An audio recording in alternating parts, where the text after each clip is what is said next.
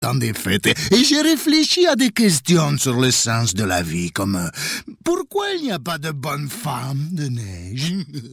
Ou comment Kudo peut offrir le plus grand réseau 4G et des offres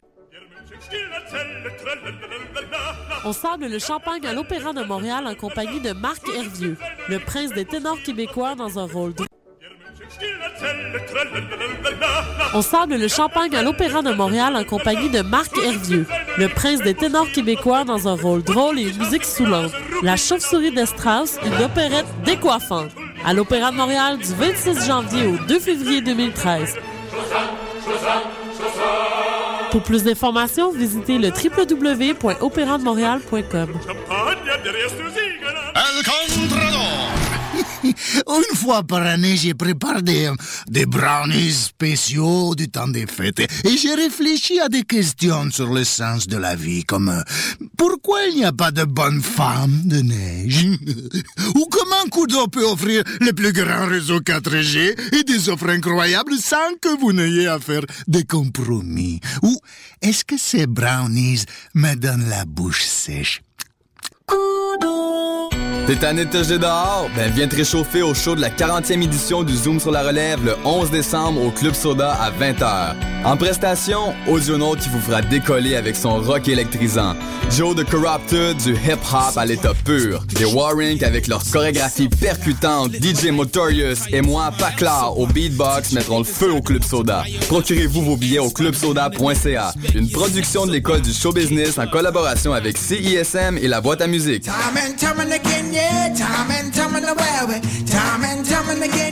Les productions Nuit d'Afrique invitent tous les artistes de musique du monde au Canada à s'inscrire à la 7e édition des Silidor de la musique du monde. Ce prestigieux concours vitrine est une chance unique de vous faire découvrir et de remporter de nombreux prix.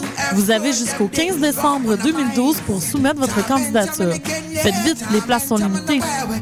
Pour plus d'informations, visitez le www.silidor.com.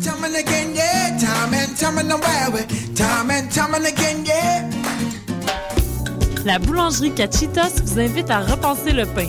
Le nouvel établissement offre aux étudiants le repas parfait. Facile à manger, unique au Canada et une grande variété d'expresso et tout ça à 10 de rabais. Le pain nouveau est sans égal. Venez découvrir la nouvelle boulangerie Cachitos au 153 Sainte-Catherine-Est à deux pas de Lucam.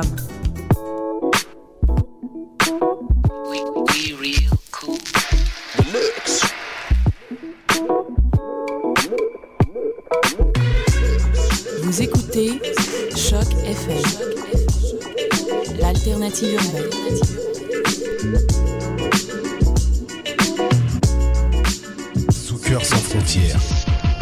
L'alternative foot.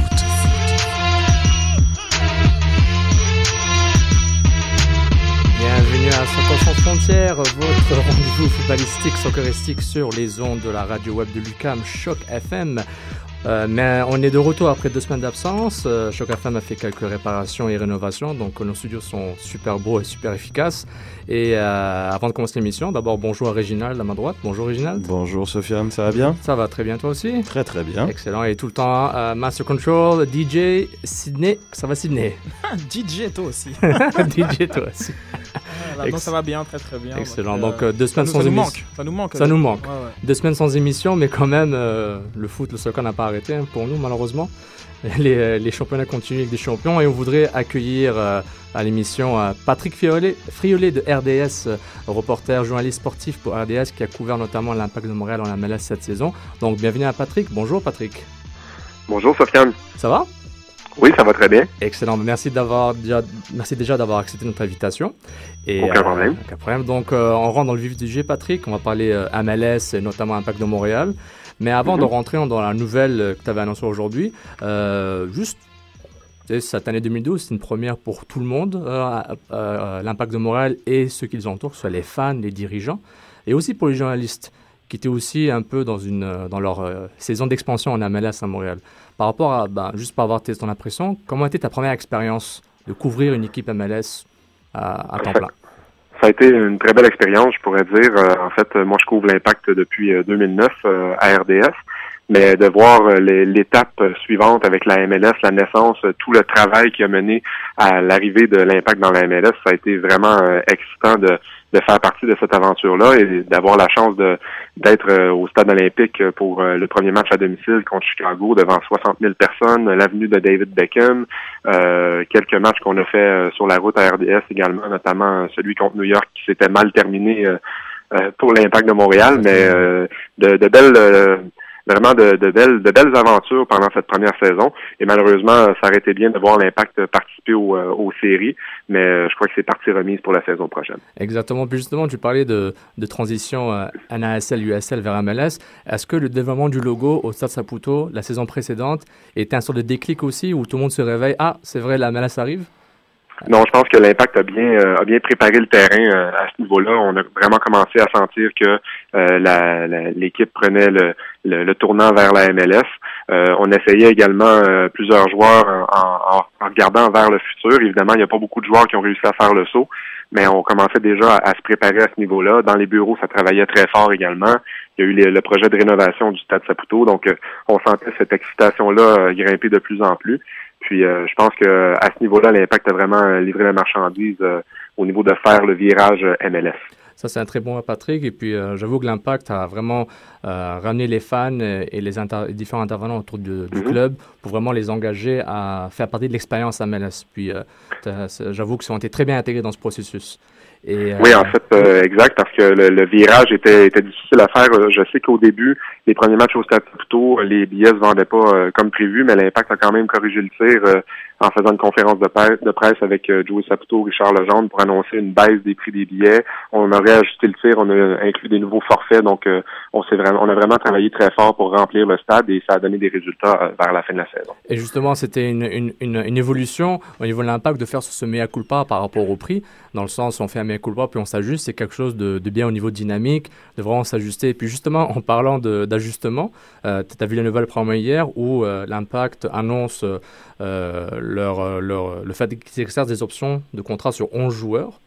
Euh, D'abord, on est très content que je pense que tout le monde est content de voir Brobski et Camara de retour. C'est mhm. des joueurs qui ont vraiment fait plaisir aux fans. Est-ce qu'il y avait des, des surprises que tu as vues dans cette liste ou vraiment c'était du business as usual? Pas vraiment, pas vraiment de surprises. Euh, en fait, je crois également que il y a un nom qui n'a pas été mentionné, c'est celui de Justin Matt. Euh, Justin Mapp qui, euh, dans le fond, euh, était sur la liste au début de la semaine des joueurs qui étaient disponibles pour le repêchage. Il a été retiré de la liste en cours de semaine. Donc, l'Impact a, mentionné que Mapp était en discussion avec le club. Donc, ça, c'est un dossier à suivre. on a hâte de voir à quel niveau ça va évoluer parce que c'était un joueur qui gagnait quand même beaucoup au niveau de son salaire. Est-ce que peut-être on essaie de, le convaincre de, de re-signer à, un prix un peu un peu moins élevé? et de le garder avec l'impact parce que mine de rien, ça n'a pas ça n'a pas toujours été constant dans son cas, mais on sait qu'il y a quand même des qualités qui peuvent aider l'impact dans un rôle euh, dans un rôle un certain rôle. Et euh, moi je suis bien content de revoir euh, Kamara et Brovski comme tu le mentionnais parce que je pense que c'est deux joueurs qui ont su laisser leur marque alors qu'on s'attendait peut-être pas à temps d'apport de leur de, ces deux joueurs là. Je pense que Camara a été très très très solide cette saison il a été vraiment une bougie d'allumage en défense. Et Jabrowski, pour un salaire pas très élevé, a vraiment rentabilisé euh, l'investissement de l'impact et euh, a, a, vraiment fait preuve qu'il était capable d'apporter. Euh, c'est un joueur qui a joué à plusieurs endroits. Il a joué comme défenseur central pendant un match. Euh, jouer à droite, à gauche. Donc, il a démontré une grande polyvalence à ce niveau-là. Oui, ça c'est vrai. Camara notamment et Brovski, des, vraiment des, des sortes de, modèles, des exemples pour euh, des jeunes joueurs de l'académie, par exemple, et même des, leurs, partenaires, leurs coéquipiers euh, sur le terrain. Donc ça, c'est important mhm. d'avoir ce genre de leadership, un leadership que le club a voulu imposer depuis le début dans, la, dans leur culture de victoire tout le temps. Et des, des héros obscurs, en fait, qu'on... Exactement. C'est pas, pas nécessairement les joueurs qu'on remarque le plus parce que, justement, ils font très rarement des erreurs, donc on, on les remarque pas trop, ils font le, travail qui leur est demandé. Exactement, ils font le travail, puis c'est ça le plus important. Puis euh, j'avoue que c'est une valeur que tout entraîneur-chef, que même si l'impact n'a pas d'entraîneur-chef en ce moment, va, recherche ce, ce type de valeur d'un joueur. Puis euh, comme euh, Philippe Lafroy le dit, directeur de l'académie, avant le joueur, on cherche l'homme. Donc on voit que les, les, personnages, le caractère du personnage euh, du joueur est important avant même son talent. Bon, il faut qu'il ait un talent minimum, évidemment. Exactement. Donc ben, une petite transition, parce que ben, je, tu avais tweeté plutôt ce matin que, que le Toronto FC aurait approché Jesse Marsh, ex-entraîneur de l'Impact de Montréal, pour la position d'entraîneur-chef. Notamment Toronto FC, qui a un nouveau président et directeur général, M. Payne, qui était à DC United précédemment. Exactement. Donc, M. Payne, qui est un ami de Bob Bradley, et quand on dit Bob Bradley, évidemment, le nom de Jesse Marsh euh, revient parce que ces deux hommes-là ont collaboré ensemble à l'équipe euh, américaine euh, anciennement et ce sont deux grands amis, Bob Bradley et Jesse Marsh. Et évidemment, le, le, l'addition se fait à ce moment-là. Là, on comprend, on comprend des choses avec la nouvelle organisation qui veut, qui veut insuffler, qui veut repartir un peu le Toronto FC. Et c'est certain qu'un joueur comme Jesse Marsh tombe dans la même mentalité que Bob Bradley, qui est un bon ami de, de Payne. Donc, euh, tous ces gens-là, euh, on, sent qu'ils voudraient travailler ensemble pour la relance euh, du Toronto FC. Pour l'instant, c'est une c'est un intérêt de la part de Toronto. Euh, c'est pas confirmé que Jesse va se joindre à Toronto. Il y a également de, l'intérêt de Chivas USA, qui est son ancien club avec qui il a terminé sa carrière en 2009. Et coïncidence ou pas, il y a un certain Justin Brown qui a signé avec Toronto cette semaine. Et Justin Brown, on sait à quel point euh, Jesse Marsh l'appréciait. Malheureusement, l'impact, euh, les, dirigeants l'appréciaient un peu moins et l'ont échangé euh, au cours de la dernière saison de Montréal vers le Chivas. Donc, en fait, vers Salt Lake, pardon. Et je pense que il y, a plusieurs plusieurs choses qui sont en place qui pourraient faciliter une intégration de Jesse Marsh à Toronto. est-ce que est-ce que Jesse va accepter de joindre à Toronto, qui est un grand rival de Montréal en championnat canadien, dans la MLS? écoutez, ça serait euh, tout un scénario pour les partisans de l'impact euh, pour la pour la saison prochaine, ça c'est certain. Ça, ça augmenterait le niveau de rivalité entre les deux clubs. Mais euh, pour l'instant, écoutez, c'est, c'est de l'intérêt. Et il y a plusieurs journalistes du côté de Toronto là, qui, qui font des qui, qui, qui, investiguent un peu dans ce dans ce dossier-là et qui entendent euh, les, les, mêmes choses de leur côté. Alors, euh, tout porte à croire qu'il y a un intérêt, mais de là à voir si Jesse va l'accepter, ça, c'est une autre histoire. Ça, c'est une autre histoire, évidemment. En espérant qu'il n'y a pas de clause de non-compétition sur euh, le contrat de Chimanche qui est parlé de coacher une équipe rivale, en espérant, parce que c'est, c'est quelqu'un qu'on a beaucoup apprécié durant la saison, quand quand on couvre l'équipe. Et justement, est-ce que euh, je pense que tout le monde avait la même impression, mais du moins de la conférence de presse. Est-ce que tu penses que ça a laissé un goût amer par rapport à cette séparation à l'amiable entre le club et Jesse Marsh? Parce que c'était plus un choc qu'autre chose, mais euh, ben écoutez, je pense que euh, il est clair qu'il y avait des divergences d'opinion au cours de la saison. Ça, l'impact s'en est pas caché. On l'a confirmé en conférence de presse. Du côté de Jesse, c'est certain qu'il est arrivé ici avec euh, une mentalité nord-américaine. C'est un produit de la MLS Évidemment. qui a apporté avec lui plusieurs joueurs euh, qu'il avait connus en MLS, des exemples comme Justin Brown, Sanal Niassi, Davy Arnaud, Justin Mapp, tous des joueurs qu'il avait vu évoluer dans la MLS, donc des joueurs avec qui il souhaitait démarrer son club. Et on a vu à quel point, pendant la saison, le visage de l'impact a changé, évidemment, avec l'arrivée de joueurs comme Nesta, comme Divayo. Euh, on a senti euh, peut-être un, aspect un peu plus européen à l'équipe, alors qu'au début, c'était plus nord-américain.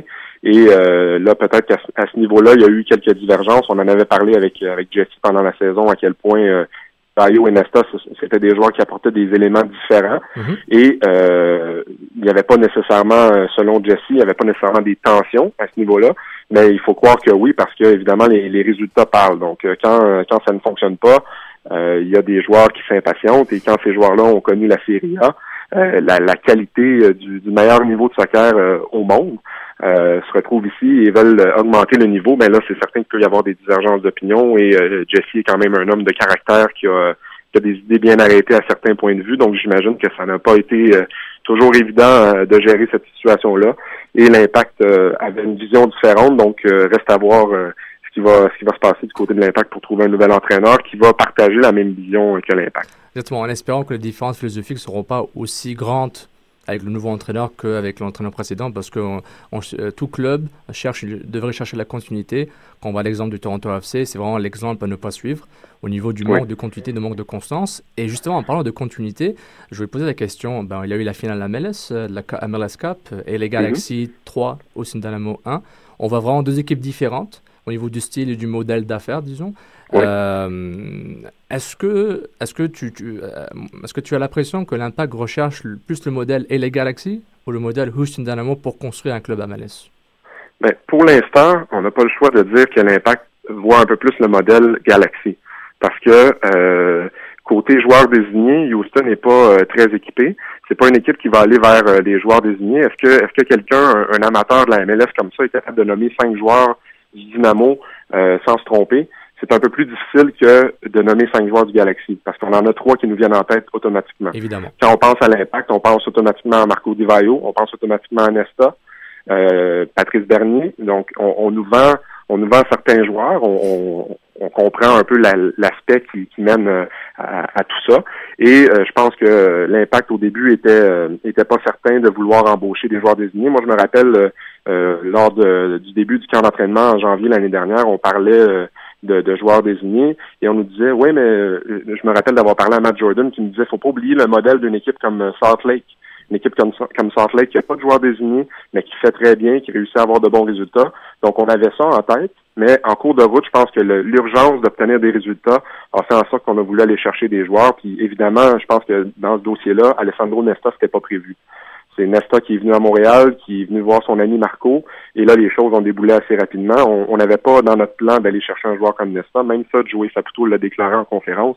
Il disait que euh, Alessandro Nesta, c'est lui qui a démontré l'intérêt de venir ici. Donc, euh, c'est certain que si en début de saison, on avait dit qu'il va avoir l'occasion de signer Alessandro Nesta, euh, il aurait trouvé ça très drôle, mais les choses ont, ont, ont évolué assez rapidement à ce niveau-là. Exactement. C'est un crédit au club aussi d'être aussi dynamique et rapide sur la gâchette quand il le faut au niveau de la compétition entre les clubs. Mm-hmm. euh, il euh, des clubs comme Seattle qui ont du budget, Portland qui se reconstruit, qui ont quand même du budget. Donc c'est important de, de pouvoir euh, être en compétition avec des clubs assez rapidement. Mais en parlant d'évolution, justement, ben, on va parler peut-être de l'évolution de RDS et sa couverture au soccer. Toi-même, tu avais mm-hmm. commencé en 2009 au niveau soccer avec RDS. comment est-ce que tu Comment est-ce que tu caractérisais l'évolution de la couverture soccer sur RDS Là, on a eu, il avait la Ligue des Champions. Il a, ce matin, je regardais euh, Chelsea euh, jouer ce matin sur mhm. RDS. Vous avez une équipe, il avait Jean Gounel, Jean qui est encore là. Euh, pas, Pascal, pardon. Patrick Luduc qui a joint l'équipe aussi. J'ai l'impression qu'il y a une sorte de, construction, de, bah, depuis tout le temps, c'est une évolution, mais comment est-ce que tu, tu, tu sens cette évolution de la couverture foot? Mais je pense, je pense qu'au niveau, euh, au niveau de l'entrée de l'impact en MLS, les, les choses ont pris euh, beaucoup d'ampleur euh, au cours de la dernière année à RDS. moi, j'ai eu la chance d'aller couvrir une, une, partie du camp d'entraînement de l'impact en Floride. on, a, on a suivi l'équipe sur la route pour les matchs qu'on présentait à RDS. et on a couvert plusieurs matchs à domicile. Donc, c'est certain qu'à ce niveau-là, dans, les, dans les années précédentes, on n'avait pas les droits de diffusion. Donc, on n'était pas sur les lignes de côté pendant les matchs ou, ou euh, pendant les, les entraînements, c'était complètement différent également. Il y avait beaucoup moins euh, d'attention médiatique. Mais là, tout a augmenté dans la dernière année. L'attention médiatique, la couverture de RDS également. Euh, quand on a apporté le mot MLS, là, c'est, on a senti vraiment plus un engouement et également de la part des partisans. Moi, plus que jamais, au cours de la dernière année, j'ai des, autant des collègues que des membres de ma famille qui m'ont posé des questions sur la MLS, que ça s'est mis, se sont montrés intéressés. Euh, plus que jamais auparavant. Donc, euh, je pense qu'au au niveau de la visibilité de cette ligue-là et de l'impact dans les dernières années, on a senti vraiment un, gros boom euh, d'intérêt. Excellent. Une dernière question, peut-être une question plus comique. Est-ce qu'avec ta taille et le reach de ton bras, est-ce que tu as l'avantage dans, dans, les scrums pour avec le microphone ou pas? Tu sais que tu as l'avantage par rapport aux autres qui est illégal. écoutez, je, je, pense que je suis quand même un, grand gars, donc j'essaie de j'essaie de garder ma place, mais je suis désavantagé par rapport à certains qui peuvent travailler des fois avec une perche et qui peuvent étirer la perche à leur guise. Mais euh, j'essaie toujours d'être le plus près possible, donc euh, ça m'évite d'avoir euh, une contusion au bras quand je termine le film. Exactement. Excellent. Ben, écoute, Patrick, je te remercie beaucoup d'être joint avec nous à, Choc FM. Et ça sans frontières, puis on se verra probablement en mois de janvier-février pour couvrir l'impact de Montréal. Excellent, au plaisir. Merci beaucoup, Patrick, et joyeuse fête. Merci, toi aussi, bye bye. Au revoir. On remercie Patrick de, RDS, euh, Réseau des Sports, qui couvre l'impact de Montréal euh, à la télévision et aussi euh, sur Internet rds.ca. notamment, RDS couvre l'impact de Montréal avec TSN sur un plan national. les matchs locaux de l'impact de Montréal sont couverts par TVA Sport. Et on remercie Patrick pour son intervention et puis avoir son opinion sur euh, l'impact de Montréal, euh, la MLS, la couverture footballistique sur RDS. C'était franc, sans langue de bois. Euh, direct. c'est comme ça, Patrick. C'est pourquoi j'ai tout le l'épisode parlé à Patrick quand je le vois dans les conférences de presse ou à Gary Press. Très franc, très sympathique et vraiment avec un, un bon cœur. Donc on peut s'attendre que la couverture euh, football augmente Elle continue d'augmenter. Ben, déjà, la EPL, c'est très bien.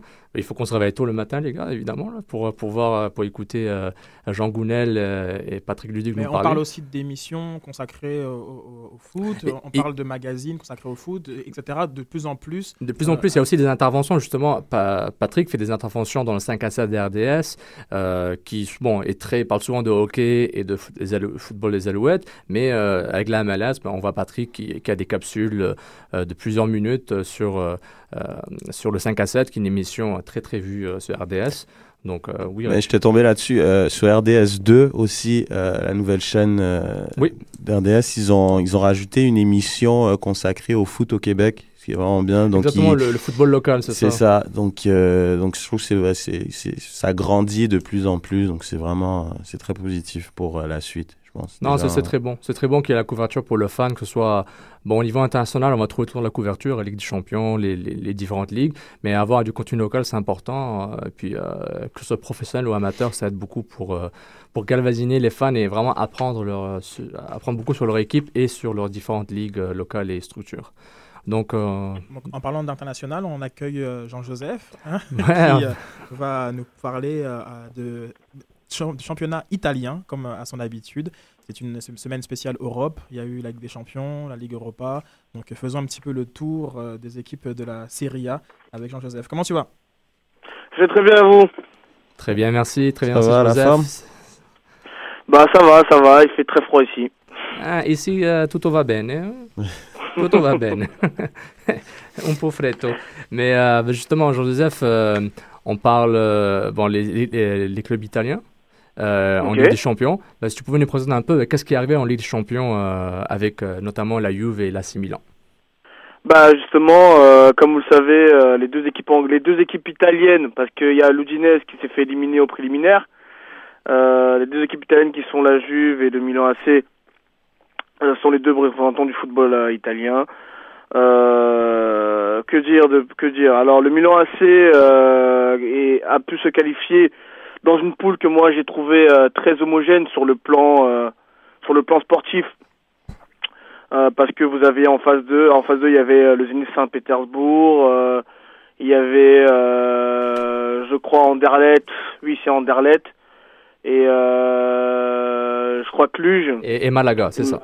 et Malaga, c'est Oui. ça. D'ailleurs, Malaga, qui pour moi, à mon sens, est une surprise, parce que je ne les voyais pas se qualifier du tout. Et le Zénith était, euh, était aussi une grande déception en retour. Oui, aussi. On s'attendait aussi. beaucoup du Zénith euh, qui a, qui a Avec totalement- les investissements, c'est quand même, euh, ils ont dépensé euh, ce- près de 100 millions euh, pour deux joueurs, hein, juste avant justement la Ligue des Champions. Donc, on s'attendait quand même qu'ils aillent. euh, Et mais justement, un peu au Zénith, et, mais par rapport à Milan, euh, Jean-Joseph, euh, Milan était quand même en crise pendant, pendant, pendant deux mois. Et, euh, et était en crise pendant deux mois. Euh, Allegri euh, reste, reste pas. Mexès euh, sauve l'équipe avec un, un, un but, un but magnifique en Anderlecht. Ben moi, je suis confus à part l'AC Milan. Tu peux m'expliquer qu'est-ce qui se passe à l'AC Milan? Bah justement, euh, c'est très bien que tu en parles parce que je trouve que c'est là où aussi on voit la, la, la grandeur d'une équipe, dans le sens où euh, les dirigeants ont une vraie culture footballistique, où euh, on n'est pas trop dans l'attente du résultat immédiat.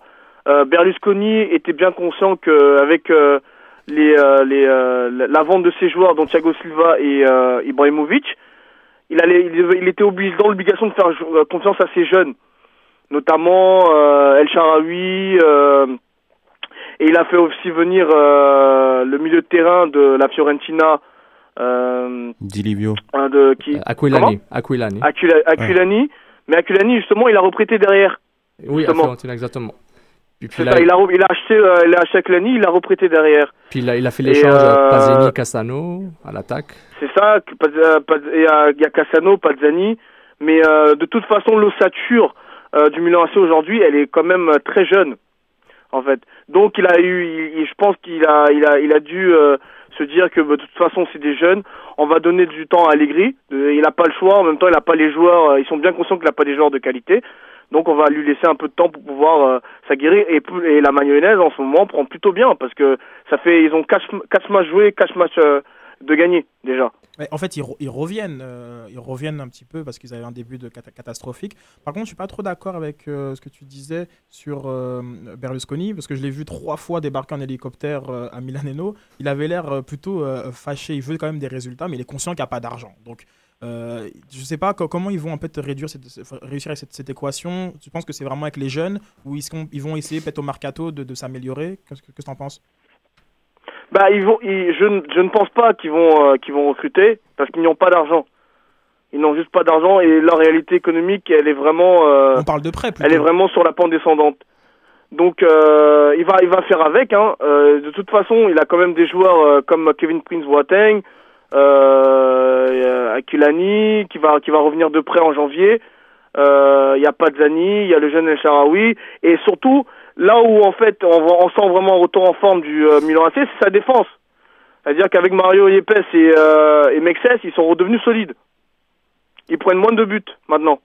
Non, ça, ça c'est un très bon point par, par rapport à. Ils ont retrouvé une solidité défensive parce qu'il faut avouer, au début de la Ligue des Champions, il y avait beaucoup de trous, il y avait un problème de coordination. De... Puis, tu sais, on entendait les rumeurs que Mexas allait être genre quasiment. Euh, son contrat allait être rompu avec le club parce que bon, Mexas, il a joué peut-être 5 matchs en deux ans avec l'AC Milan. Entre, blessures, entre blessures et être sur le banc.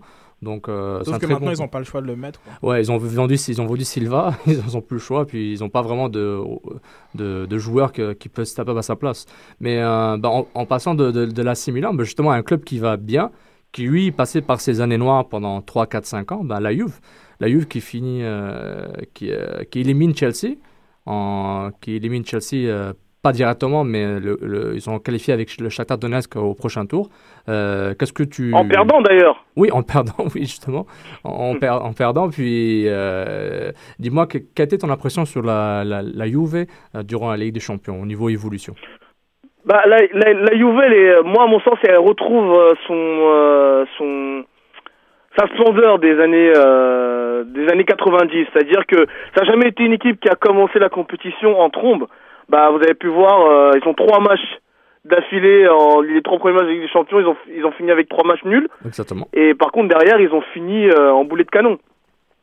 Et c'est la même, on va dire, c'est le même processus, c'est-à-dire que Conte est arrivé avec des jeunes, un mélange de jeunes et d'anciens comme Pirlo, avec des avec des semi-vieux, on va dire, euh, comme comme Bonucci derrière. Barzagli. Et, et il y avait Chiellini et Barzagli. Chiellini, euh, il y a Cellini, il y a aussi euh, le euh, il y a le jeune Pogba aussi qui commence à être titulaire. Oui, justement, c'est c'est intéressant que je trouve ça intéressant l'exemple de Pogba parce que quand tu vois un gars comme Pirlo qui aide beaucoup Marquisio à se développer, en même temps, mhm. tu peux intégrer facilement un Pogba, voyant que Marquisio monte en puissance.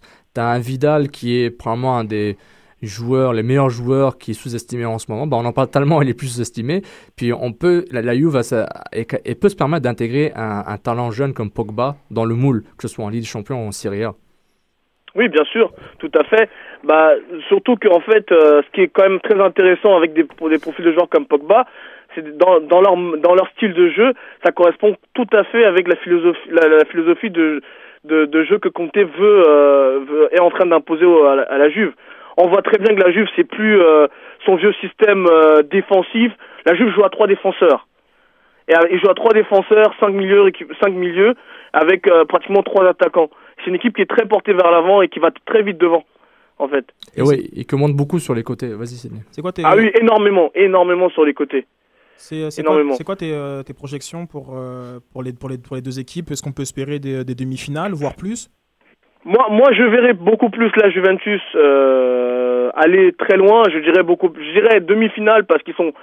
La Juventus, c'est une équipe très disciplinée. Moi, je, je regarde leurs matchs pratiquement tous les week-ends maintenant, et euh, je vois très peu de déchets, surtout sur le plan défensif. Surtout sur le plan défensif. Bon, des fois, par moment, il manque un peu de lucidité devant le but, mais euh, c'est une équipe qui, pour moi, a tous les ingrédients pour aller très loin en Ligue des Champions. Maintenant, après, euh, ce qui pourrait leur faire défaut, c'est euh, il faut aussi se rendre compte que euh, mine de rien euh, Conte tourne quand même avec les mêmes joueurs on va dire hein, derrière hein. surtout derrière il change pas trop et il va arriver à un moment donné où les joueurs vont euh, quand même être assez brûlés parce que la Juve est encore en Coupe d'Italie et il y a encore la Super Coupe d'Italie il y a la, Ligue des Champions il y a le championnat Mais là, c'est pour ça que justement, il y a des très très grosses rumeurs euh, de la Juve pour Llorente, qui a justement qui a annoncé qu'il Oui. allait pas signer avec Bilbao. Et Oui. euh, Llorente serait un excellent renfort. Moi, je pense qu'ils sont vraiment à un joueur près d'aller euh, jusqu'au bout. Moi, je crois avec le match qui, la performance ont fait contre Chelsea était tout simplement, franchement, c'était magnifique. Défensivement, Oui, offensivement, une pure maîtrise. Et avec un attaquant de plus, peut-être pour seconder euh, un Vucinic qui vieillit et qui est pas tout le temps très très efficace, je pense qu'ils sont, ils ont Mhm. les ingrédients pour aller jusqu'au bout. Oui, parce que Kindarella, bon, il est, euh, il- c'est un bon joueur, mais ça, c'est pas un tueur, quoi. Ouais, exactement. Attends, pas un tueur, c'est- exactement, c'est un très bon point. Il y a même des rumeurs qu'on parle de Drogba qui était sur la liste de la Juve depuis 2-3 ans. Mais là, on verra, c'est juste des rumeurs. Mais je suis d'accord avec ce point-là. L'efficacité devant le but est importante pour la Juve, notamment, qui peuvent rencontrer le Real Madrid au prochain tour. Donc, euh, avec Oui, le tout à pool, fait. Donc, ça, c'est important de, de marquer des buts. Ben, Le Real, le Real qui, à mon avis, est, pour moi, euh, je le dis depuis le début de la saison, est un, pour moi, c'est le favori de la Ligue des Champions. Affaire à suivre. Donc merci euh, pour euh, le petit bilan euh, des clubs italiens. Et la semaine prochaine, on reviendra un peu plus sur le parcours Serie A avec euh, l'émergence de, de Naples, de la Fiorentina. Et donc euh, on remercie Jean-Joseph. Merci Euh, beaucoup, Jean-Joseph, pour le merci côté à vous. italien. Bonne- Puis, euh, on- bonne soirée, puis on se voit la semaine prochaine. Merci, à la semaine prochaine. Ciao. Donc, justement, le. le on parlait de Chelsea, je pense que c'est le bon moment de, De faire la faire transition. la transition vers euh, ben, le déclin, le déclin euh, du football euh, anglais en- au niveau européen. J'adore ces titres. What's up? What's up? What's up in England? Ouais, Chelsea, euh, ben, comme il a mentionné, a donc été éliminé indirectement par euh, donc avec euh, la victoire de la Juve, Juve au Shakhtar. Donc Chelsea qui finit troisième avec 10 points. Et normalement justement 10 points, je l'avais déjà dit dans une émission précédente, 10 points, c'est- en général c'est suffisant pour passer. C'est trois victoires et un match nul. Donc c'est quand même suffisant pour passer. Et euh, Chelsea bah, n'est pas passé avec euh, une défaite. euh, quand ils ont gagné 3-2 à domicile contre euh, le Shakhtar, ils ont accordé deux buts alors que à confrontation directe, ils avaient gagné que 2-1. Donc il y a un problème criant en défense, moi je pense depuis un certain temps, et qu'on l'aime ou qu'on l'aime pas, euh, Terry il manque énormément. Terry manque énormément, Lampard aussi. Et euh, j'avais une stat depuis la dernière fois qu'ils ont joué ensemble, c'était justement à l'aller contre Shakhtar, ils avaient perdu 2-1. Et depuis, c'est trois victoires, dont une contre Manu en, en Cup. C'était une équipe C de Manu. Euh, contre le Shakhtar à domicile et contre le champion de Norvège, le FC Nordjylland. Nord-Irlande, mais. Merci, euh, c'est ça. Et, et cinq défaites pour deux nuls. Mais c'est un club danois, pardon, excuse-moi. Danois, pardon. C'est vrai. pas de problème. Ancien club de Patrice Bernier. Ah, Parce merci. Patrice Bernier, euh, notre international canadien.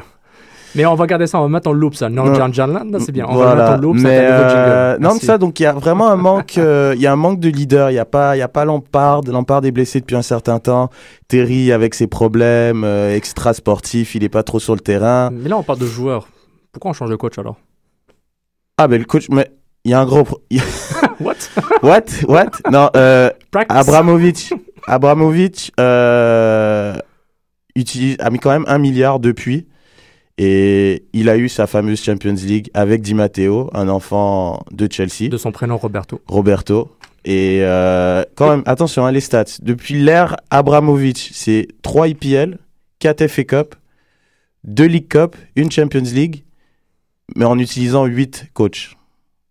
Huit, euh, ok. c'est- 8 coachs. En attendant, Menu, c'est 9, 9 trophées majeurs, donc un de moins, mais en utilisant évidemment qu'un seul coach. Donc, est-ce que euh, est-ce est-ce que c'est une bonne méthode? Oui, parce qu'en même temps, il a quand même des résultats, puisque depuis, il a quand même eu beaucoup de trophées. Mais après, euh, c'est vrai qu'il y a un manque de, de constance, le public est pas content. Là, il a fait venir... Ouais, euh, attends, le public. Moi, euh.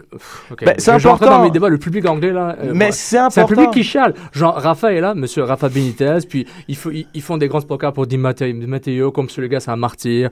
Puis, la même chose pour Milan. Mais à un moment, il faut que, les, il faut, il faut que le fan, et qui est habitué à du shish kebab, on lui donne du filet mignon, et après on revient à du shish kebab, genre il se plaint après. Mais gars, les, les joueurs sont là, le propriétaire, il mais- fait ce qu'il veut, et, et je comprends pourquoi ils sont étonnés.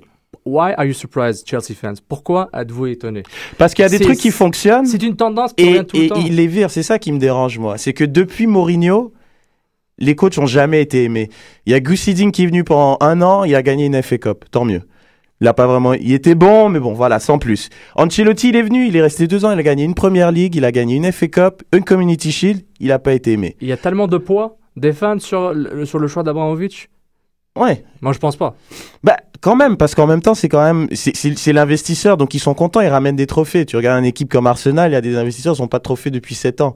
Il y a une constance, mais il n'y a pas de trophée. Ouais, ils, tu ont pas pas mis un milliard Arsenal. Ils ont pas mis un milliard, on est d'accord, mais il y a quand même une certaine constance. Il y a une constance. Chelsea, il n'y a pas de constance, mais ils gagnent. C'est le, le but, le but du jeu, c'est de gagner. Tu veux gagner une Champions League, il l'a eu. Donc en même temps, mais ça, Regarde, on va être honnête, on va être honnête. Quand ils ont gagné la Ligue des Champions, ah c'était pour moi loin d'être la meilleure équipe de Chelsea. Ça c'est sûr. En plus, et en plus, Ça, mais, sûr. mais en delà de ça, qui a cru, qui vraiment a été- n'a pas été surpris que Di Matteo a été signé? Honnêtement, je parlais, 80% des gens étaient surpris que Ma- Di Matteo a, a- a été reconduit. Je vous garantis que les gens vont faire semblant. Oh, je le savais sur Twitter. Di Matteo, je sais qu'il a signé. Alors que un truc, les chances qu'il soit re-signé étaient tellement minimes que c'était un choc qu'il soit re-signé. Il Ça, avait- c'est- mon humble avis, honnêtement. Puis tous ceux qui disent le contraire, c'est du BS. Alors, euh, moi, c'est It's my two cents. Voilà. Honnêtement, euh, il n'avait pas le choix de le reconduire. Il Ah, a mais- tellement, non mais il a tellement, je pense pas que c'est par, c'est pas, il avait pas le choix. Déjà pour être un minimum crédible, il a tellement tout fait pour avoir la Ligue des Champions. Il l'a finalement eu. Il y a même une scène quand quand Di Matteo il monte dans les tribunes, il prend Abramovich, il est comme We won it. Genre il est tellement content depuis le temps que tu la voulais, il avait pas le choix. Quitte à le virer après, il avait pas le choix de le prendre. attends, attends, donc Il là, tu, me- pris. tu me dis que Di Matteo, dans sa signature euh, courriel Outlook, quand il a animé la romane, t'as un GIF animated qui montre genre We got it! Il la remettre. il l'a finalement eu, En non, loop mais- et en loop, puis pour croire que tu veux croire que Roman est si influençable que ça? Mais il est tellement. tu- Moi, Non, je pense pas qu'il est influençable. Je pense juste par rapport au fait qu'il il la voulait depuis tellement longtemps. Mhm. Il l'a eu. Il pouvait pas le virer comme ça. C'est peut-être pas l'homme de la situation, mais je crois que Chelsea était vraiment en dérive quand il est arrivé. Chelsea allait nulle part. Il a rassemblé les troupes. Il a redonné le leadership à- au Drogba, au Lampard, et au Terry. Ils ont repris le contrôle du vestiaire. Et Chelsea a fait une très bonne fin de saison. En championnat, certes, ils ont fini cinquième. S'ils avaient pas gagné, ils seraient pas en Ligue des Champions. Mais ils ont quand même gagné la FA Cup et ils ont gagné la Ligue des Champions. Donc, ce qui est quand même une très bonne saison. Donc, au final, il a fait son boulot, donc il n'avait pas le choix de le reconduire. En le reconduisant, il a fait un pari, c'est- c'était un pari un peu populaire. Les gens se sont dit, bon, il a gagné finalement la Champions. Il est... Ouais, mais c'est pas le, même projet du tout. Ah, Il- ça, c'est sûr. Exactement, il a, été, il a été reconduit dans un projet qui est complètement différent. De ce qu'il avait au départ, je suis d'accord avec toi. Exactement. Et les Et tu parles d'influence, moi je suis désolé, mais j'ai l'impression que le fait que Torres n'était pas titulaire le- genre comme le match d'avant a accéléré. Attends, est-ce que Roman nous a fait une Saputo? C'est ça que tu me dis, là? moi je pense que Roman, il voit, son, il voit que l'investissement Torres euh, ne porte pas fruit, mais il veut qu'autour de lui, ce soit des- le coach qui mette euh, Torres dans les meilleures dispositions possibles, chose que je ne pense pas que Di Matteo faisait. Est-ce que est-ce qu'il fallait choisir entre Torres et Di Matteo? Je ne sais pas, mais j'ai l'impression que comment comment était gérée la situation euh, du, euh, du buteur euh, espagnol a beaucoup influencé euh, la, Je pense décision- la- la aussi. décision. Parce que c'est vrai que dans un match coup près à Juventus, à Turin, il met pas quand même, soi-disant, ton seul attaquant de pointe, il le met sur le banc, il se prend un 3-0 derrière quand même.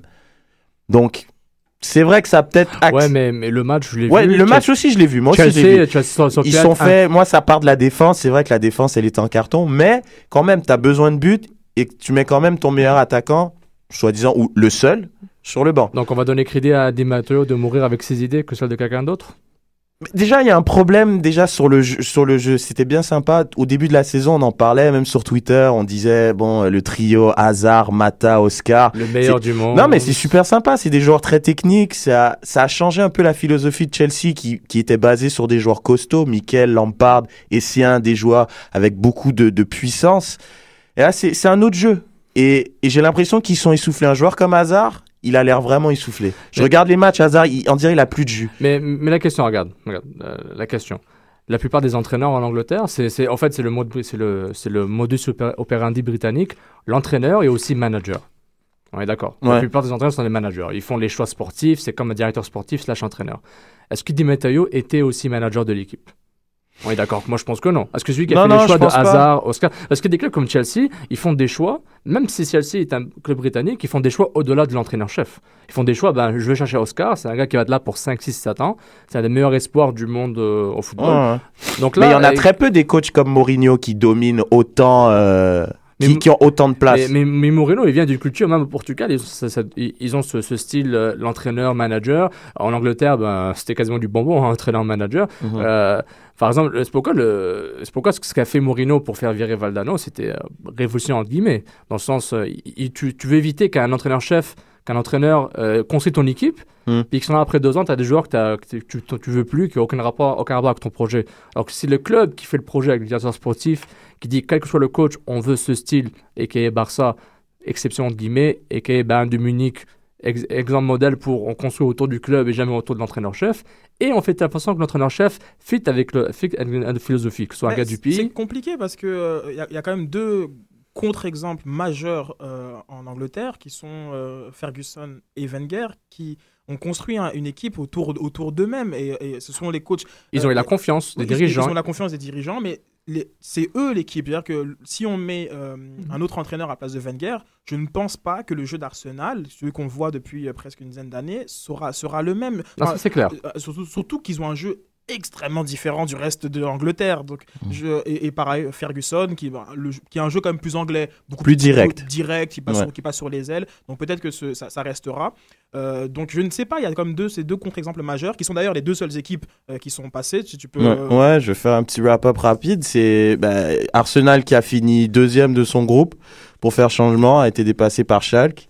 Euh, et puis euh, Manchester, comme d'habitude, euh, qui est passé, United. était qualifié même euh, avant la cinquième journée, euh, a fini première de son groupe devant Galatasaray.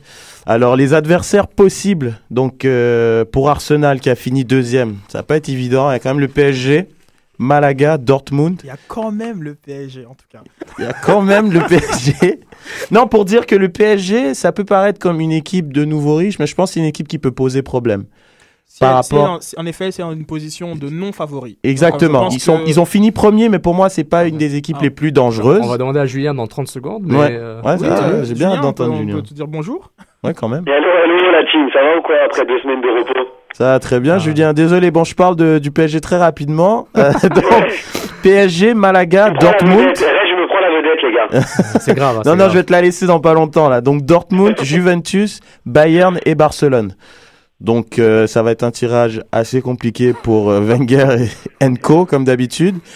Euh, Manchester qui a fini première va donc affronter Porto, Milan, Madrid, Shakhtar, Valence ou Celtic. Donc euh, Donc, c'est, on ne sait pas, en allemand. c'est assez. Donc le tirage a lieu le 20. 20 décembre pour savoir euh, quelles seront les confrontations donc pour les huitièmes de finale.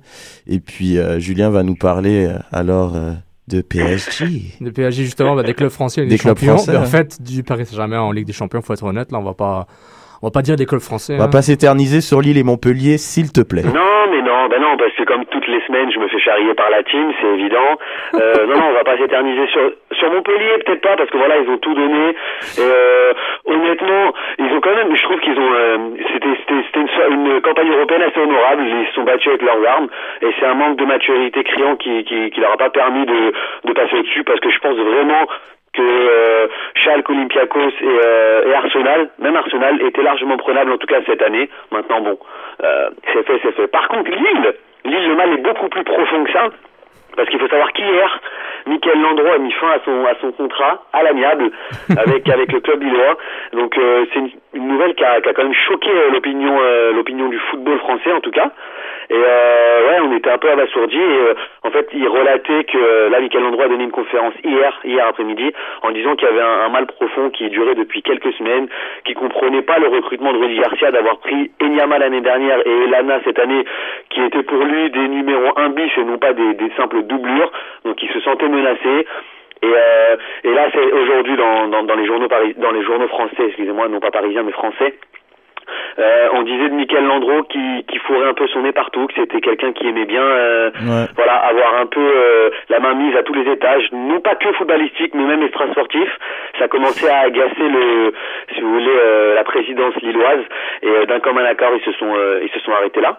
faut savoir que Landreau est à 34 matchs du record d'Ettori en Ligue 1. Donc on est un peu tous, euh, voilà, on est un peu tous dans l'attente de sa nouvelle destination. On espère qu'il va rester en France. C'était peut-être Bastia, j'avais entendu. Soccer sans frontières, Bastia se serait mis sur les rangs. Ah, c'est excellent. Bah, c'est Landreau, un, un gardien qui euh, supposément euh, était en partance pour le Barça quand il était encore à Nantes. Mais ça, c'est une, Mhm, autre, une autre décennie, un autre temps dans, dans sa carrière. Une autre époque, ouais. Par- passons au, au PSG. Au PSG.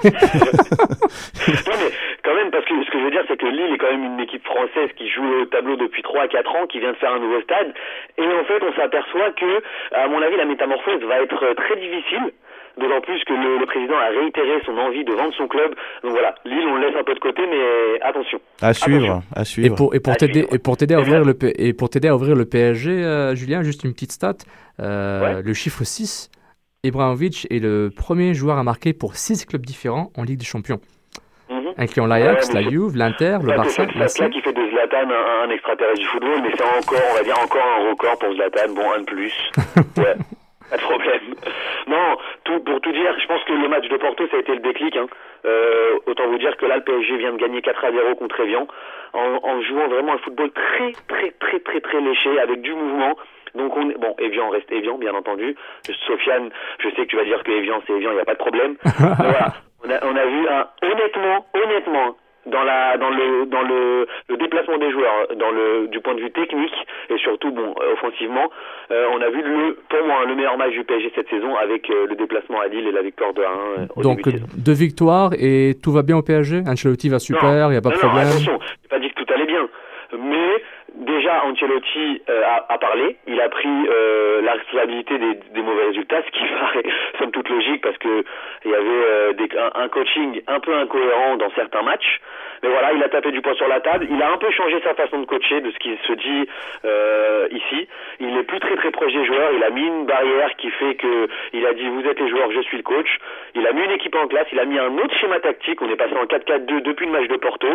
Et puis j'ai envie de dire que ça porte ses fruits. Je sais Mais pas Julien- en pensez-vous, mais moi j'ai vu un beau PSG contre Porto. Ouais, ben justement, le contre. Porto, Julien, euh, t'as dit que c'est un des très très beaux matchs, très léchés, euh, avec tout le lexique du football français.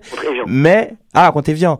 Mais contre Oui, Porto, euh, tu trouves pas que c'était justement un, un beau, un beau PSG, mais avec un petit Zlatan T'as pas trouvé? Tout à fait, à fait, exactement. Là, En Ligue des Champions, on est totalement d'accord. D'ailleurs, je pense que euh, le- je pense que c'est Lavezzi qui a plus été l'homme du match que Zlatan contre contre Porto, voire même Elton qui a qui nous a donné le second but. Ouais. Mais euh, ouais, c'était un beau PSG, mais avec un petit Zlatan. Comme comme quoi, même quand Zlatan est petit, le PSG peut gagner. Et en plus en Ligue des Champions, c'est euh, c'est encourageant pour la suite. Bah, c'est une bonne nouvelle alors. Ouais, comme tu dis. Exactement, exactement. Donc Bon. le PSG première tête de série, est-ce que c'est euh, c'est Bah, c'est une très bonne nouvelle en fait pour le PSG Les premiers et les deuxièmes de chaque poule. Honnêtement, je te dirai ça après le tirage au sort parce que si je me tape le Real Madrid ou Arsenal ou Milan parce qu'ils sont en pleine résurrection, j'ai envie de te dire, je sais pas. Je sais pas, ça. Donc, euh, est-ce que les, les, les nostalgiques du PSG reveulent un PSG Madrid? Le match qui a, qui a, qui a mis sur la carte Hein? En huitième de finale, ça m'embêterait un petit peu. En quart ou en demi, euh, alors là, tout est permis. Est-ce qu'ils vont, ils vont inviter Comboré au match S'il y a un, un PSG Madrid? euh, Juste pour les fans, Comboré a marqué un but historique au PSG. Dans ces questions, c'est incroyable. Non, je demande comme ça. Je- Non, parce que Comboré était. Est-ce que, est-ce qu'Abramovich va réinviter Di Matteo s'ils vont en finale de Ligue des Champions? Oh, mais juste ça comme ça, moi. juste ça comme ça. non, non, la page, la page de Camboiré a été totalement tournée. Jamais. Et, euh, même si moi-même, le premier, j'étais, j'étais déçu qu'ils partent, on est obligé de, de continuer, quoi. On va pas tout le temps faire la comparaison Ancelotti, Camboiré, Ancelotti, Camboiré. Bon, Julien, on va juste un petit mot euh, parce que le parcours euh, catastrophique des clubs français en, en Ligue des Champions a une conséquence, c'est que euh, la France perd des points en termes d'indice UEFA. Le Ben Portugal. non, ben non, le figure-toi, rappelle. parce qu'avec les succès de Lyon et de Bordeaux, on est repassé devant le Portugal. Ok. Ouais, ouais, ouais, Ah, en ouais, ouais. j'allais dans ton sens. Et puis j'ai, appris dans les journaux euh, à, la, suite de la Coupe de, l'Europa, euh, de l'Europa League, que grâce à Lyon et Bordeaux qui terminent premier de leur groupe, euh, ont repassé devant le Portugal pour très peu de points bien entendu, mais on était repassé devant. Donc j'espère que j'espère qu'en Europa League les français vont faire le travail comme ils l'ont fait jusqu'à présent. Ben, eh, j'aimerais justement, en parlant d'indice UEFA, euh, que l'Angleterre, justement, à partir de l'année prochaine ou dans deux ans, si je me trompe pas, va perdre des points à l'indice UEFA au profit euh, de l'Espagne, qui va passer Ouais, devant. et- et- et il me semble que l'Allemagne est en plein en plein boom, non? Ben justement, avec l'Allemagne, j'allais en parler, c'est dans sur fais sept- tous les championnats, quoi. Ouais, en gros. ouais. Ben, Il y, a- il y a des absents, il y a des absents. Je dois, je dois, je dois pallier l'ab- l'absence de certains, certains de nos collaborateurs. L'Allemagne, c'est sept clubs euh, impliqués euh, dans des coupes d'Europe et les sept sont qualifiés. Euh, trois clubs en Ligue des Champions, les trois ont fini première de leur groupe. Wunderbar, wunderbar. Donc euh, l'Allemagne, c'est extrêmement impressionnant. C'est honnêtement, c'est ça, ça mérite euh, chapeau. C'est- Normalement, c'est depuis, euh, depuis la, la crise de 98-2000, les- que la, la Fußball Nationalmannschaft euh, a, a- a- a vraiment poussé pour que tous les clubs et vice-versa, les clubs de leur côté poussent les, les instances nationales pour vraiment euh, construire un football qu'on voit les résultats. Oui, ils ne gagnent pas de Coupe du Monde ou d'Euro, ils sont en finale, en demi-finale, mais ils sont tout le temps là. Puis regarde, les, les- clubs, ils sont sains financièrement, ils ont des, des beaux stades. Quand ils ont des Coupes du Monde, ils, ils font des beaux stades. Donc, euh, on parle de revenus. Qui parle de revenus, on parle de, de des recettes.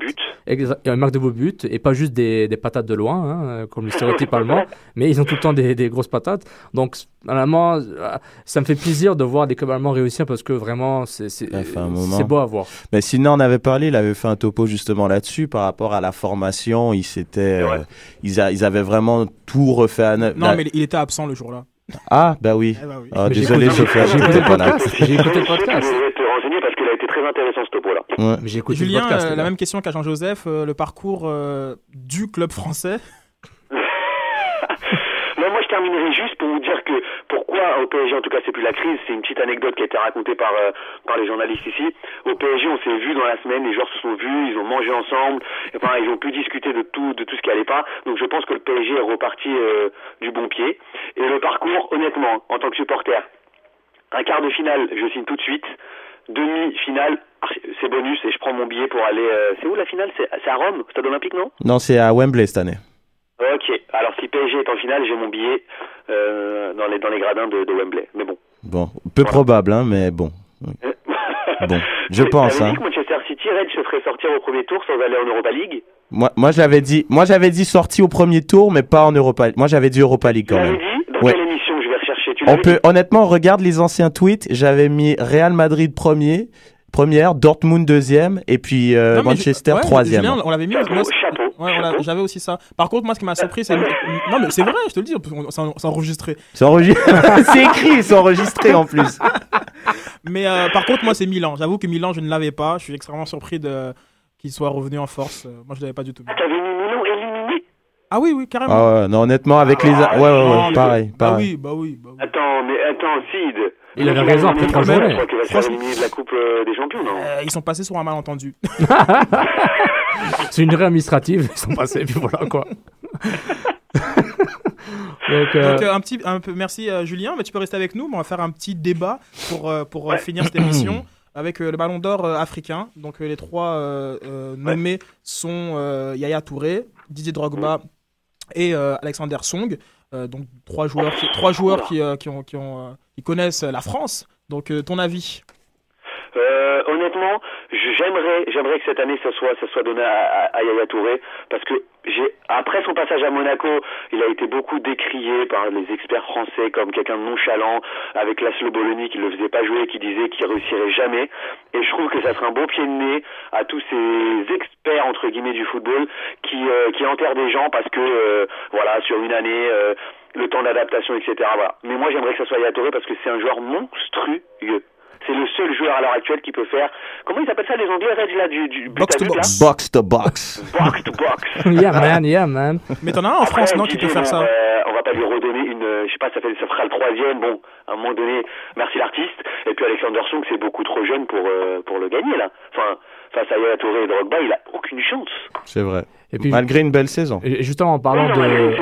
Extraordinaire, mais euh, bon, on parle quand même de Yaya Touré et Drogba, là. Oui, Et- oui, mais euh, bon, c'est vrai, c'est vrai. Mais En tout cas, moi, Song, pour moi, il n'était pas du tout dans la.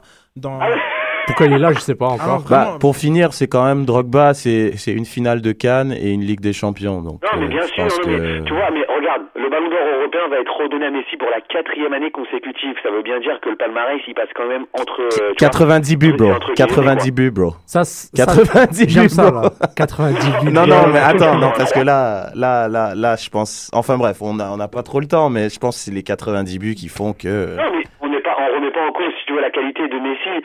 Mais par exemple, euh, Schneider qui ne le gagne pas quand lui il fait le triplé et qu'il va en finale de la Coupe du vrai. Monde, ça veut dire qu'on on, on ne le gagnera Iniesta. jamais. Iniesta, s'il ne gagne pas, c'est un scandale. Ce- ce- ce- qui oh, oh, oh, on revient sur Oh, les oh, Africains Oui, c'est- peu oui, c'est vrai, c'est vrai. Pourquoi tout de suite vers l'Europe? Non, mais suite. en tout cas, pour revenir, bon, excusez-moi, moi, c'est. euh, j'ai aucune objectivité, je suis biased, moi, c'est Drogba direct, sans même réfléchir. Drogba, that's it. Même s'il n'est pas là, je vote pour Drogba. Puis voilà, quand j'adore Yaya Touré, c'est un gars que je, prote- euh, que je supporte tout le temps. Il est, il est pas, assez, euh, pas assez médiatisé. Touré, Yaya, you my boy, mais Drogba before. man. Excellent, Bah excellent. là, Sofiane a quitté son, son costume de journaliste. Ah ouais, non, ouais. complètement, complètement. Zéro. Là, Zéro, là. On va, on va continuer un peu le, le bilan de l'année. On avait une question euh, de Gladmat qu'on remercie. Euh, quelle est votre équipe de l'année 2012 Équipe type de l'année Non, pas équipe type, on n'a pas, on n'a pas le temps avec ça, mais...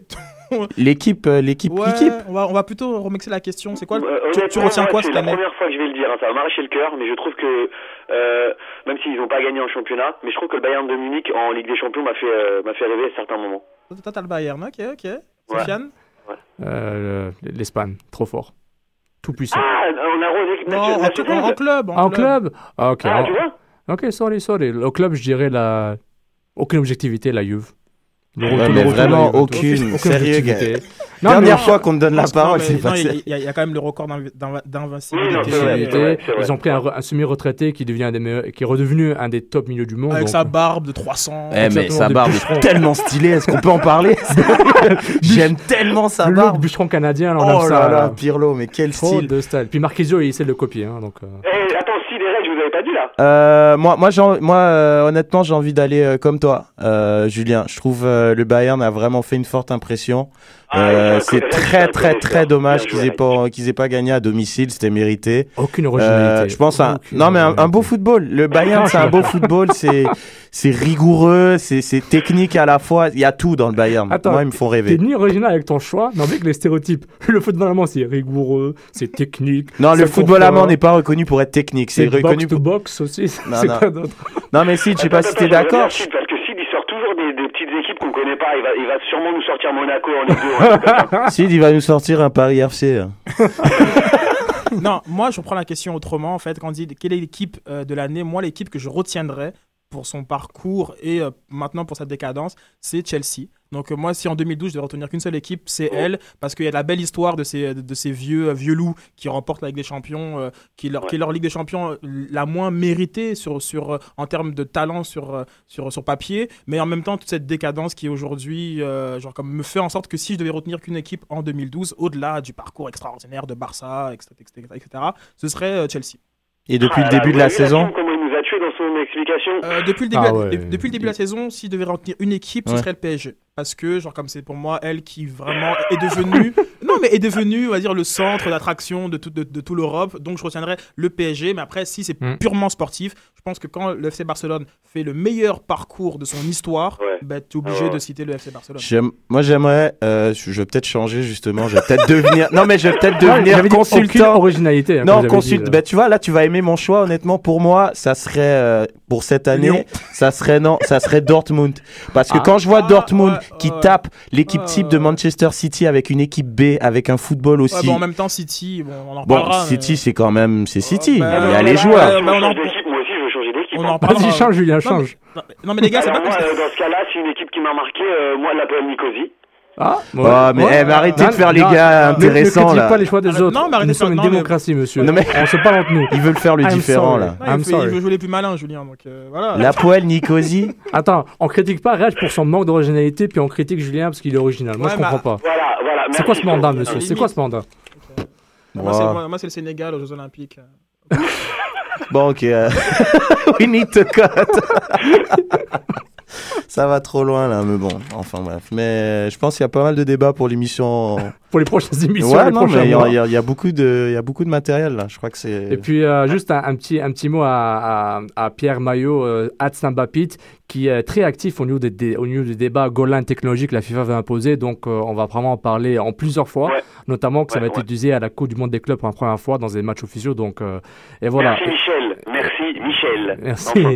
Valtini. Donc, on va remercier bah, Julien. On, on doit, on doit te laisser, puis on doit laisser nos auditeurs aussi. Donc, merci encore, Julien, pour l'intervention. Merci à vous les gars, un plaisir. Comme ce- d'habitude. Et, et ceci conclut notre émission Soccer sans frontières. Merci beaucoup de nous avoir écoutés. Vous nous écoutez sur Soccer sans F, ChocFM, choc.fm pour trouver l'émission. Puis sur Twitter, on vous donnera toutes les nouvelles sur les podcasts. Merci de nous avoir écoutés et au revoir.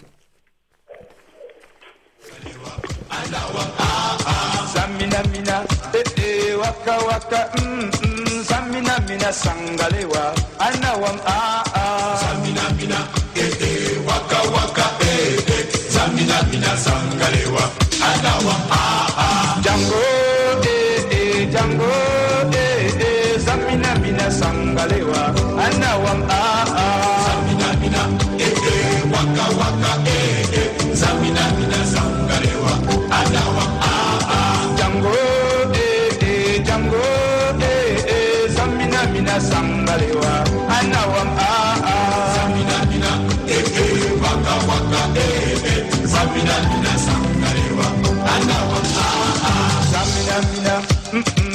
mm, waka waka,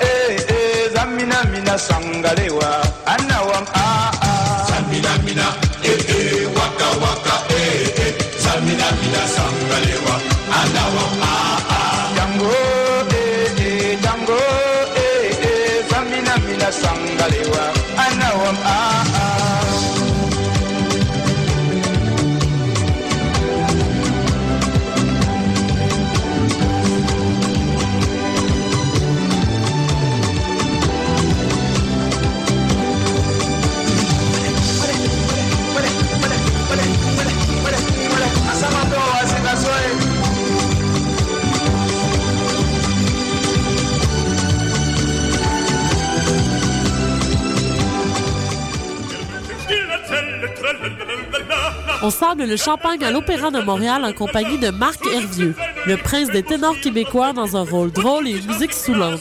La chauve-souris de Strauss, une opérette décoiffante. À l'Opéra de Montréal du 26 janvier au 2 février 2013. Pour plus d'informations, visitez le www.opérademontréal.com. Une fois par année, je prépare des, des brownies spéciaux du temps des fêtes. Et j'ai réfléchi à des questions sur le sens de la vie,